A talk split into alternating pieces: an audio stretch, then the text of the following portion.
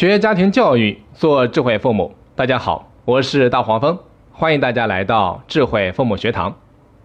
周末带娃出去玩，说好的出去不买玩具，答应的爽快利落，一见到玩具就变样了，好说歹说就是不听，如果不买就是大哭大闹，甚至撒泼打滚，不达目的誓不罢休。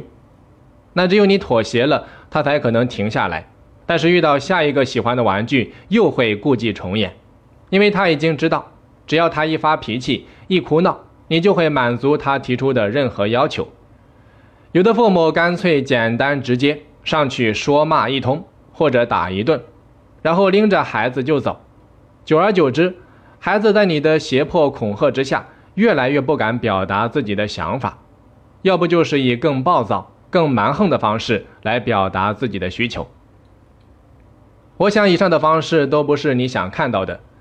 美国的心理学家马歇尔·卢森堡说过：“当我们的语言和表达方式倾向于忽视人的感受和需要，以致彼此的疏远和伤害时，这样的沟通方式会让人难以体会到心中的爱。”这句话很明确地告诉我们，沟通的时候，只有重视对方的感受和需要，才能够让对方体会到被爱着。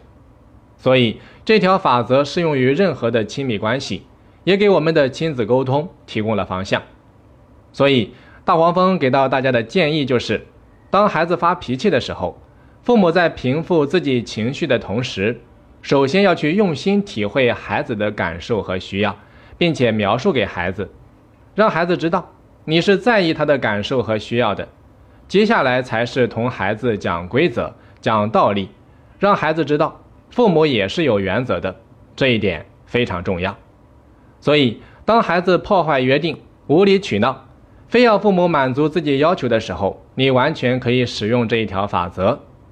咱们还是以买玩具为例，你可以告诉孩子：“宝贝，我知道你真的非常喜欢这个玩具，也非常想要，我能够理解你的心情。可是我们已经说好，今天是出来玩的，不是买玩具的，说到就要做到。”你和我都不能够破坏这个约定。下一次你有什么想要的，你可以提前和妈妈讲，我们可以商量。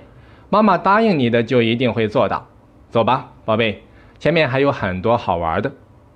那这样讲虽然不能够让孩子马上破涕为笑、多云转晴，但是却能够让孩子体会到父母对他的重视和爱。那同时又能让孩子明白规则的重要性。好的。课程最后简单总结一下：当孩子发脾气的时候，父母在平复自己情绪的同时，你首先要用心体会孩子的感受和需要，并且描述给孩子，让孩子知道你是在意他的感受和需要的。